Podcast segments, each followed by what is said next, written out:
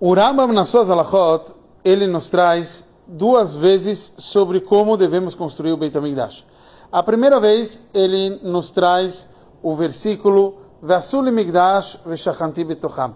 Vamos fazer um santuário e eu vou viver entre vocês. Isso é do justo da nossa paraxá.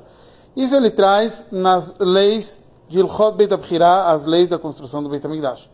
Mais para frente, nas leis que ele fala sobre os melachim, os reis, ele traz outro versículo. Ele traz o versículo Leshichno Tidreshu, que quando a gente vai para Eretz Israel, a gente vai buscar um local que Hashem vai parar. E a questão é por que o Rambam traz dois versículos distintos sobre a construção do Beit HaMikdash. Nas leis sobre o Beit HaMikdash, Vasul Migdash, e já nas leis dos reis, o Leshichno Tidreshu. Também devemos entender porque nos dois locais o Rambam nos traz três mitzvot sobre o qual o povo de Israel foi ordenado quando entrar na terra de Israel.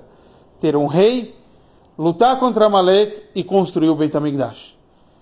Então o Rebbe nos explica que Veasul Migdash, essa ordem foi uma ordem eterna.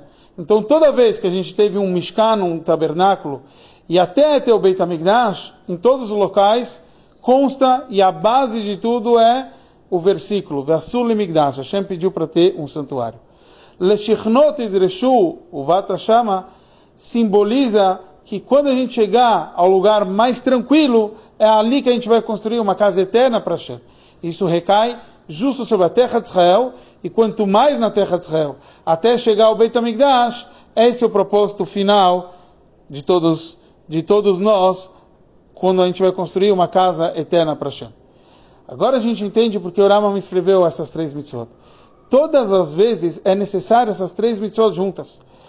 Somente um rei consegue trazer o conceito, a luta contra Malek, que é contra o lado negativo, e se conectar a Hashem, que é o conceito do Beit HaMikdash. Isso ocorreu em todas as épocas. Moshe Rabbeinu, o Rama chama ele de um rei, ele lutou contra Malek e ele construiu um Mishkan. Assim também Yoshua, quando ele luta, ele é um rei, ele conquista e ele também vai fazer para a gente um Mishkan. Mais para frente a gente encontra como esse é o propósito final do Beit HaMikdash. Porque espiritualmente esse é o conceito de todo o nosso trabalho. O nosso trabalho deve ser o chamado Irá Tata, o temor inferior, que esse conceito do temor inferior é o conceito de um rei, que um rei ele traz um temor a Hashem. Depois a gente luta contra a Malé, contra o lado negativo, e com isso a gente consegue acabar com o lado negativo, é chamado Itapcha, a transformação. E só então o conceito do Beit HaMikdash, um local onde a gente tem um temor completo a Hashem. Isso tudo começou com Moshe Rabbeinu, que foi o nosso primeiro líder, que ele trouxe data, ele trouxe o conhecimento em Hashem.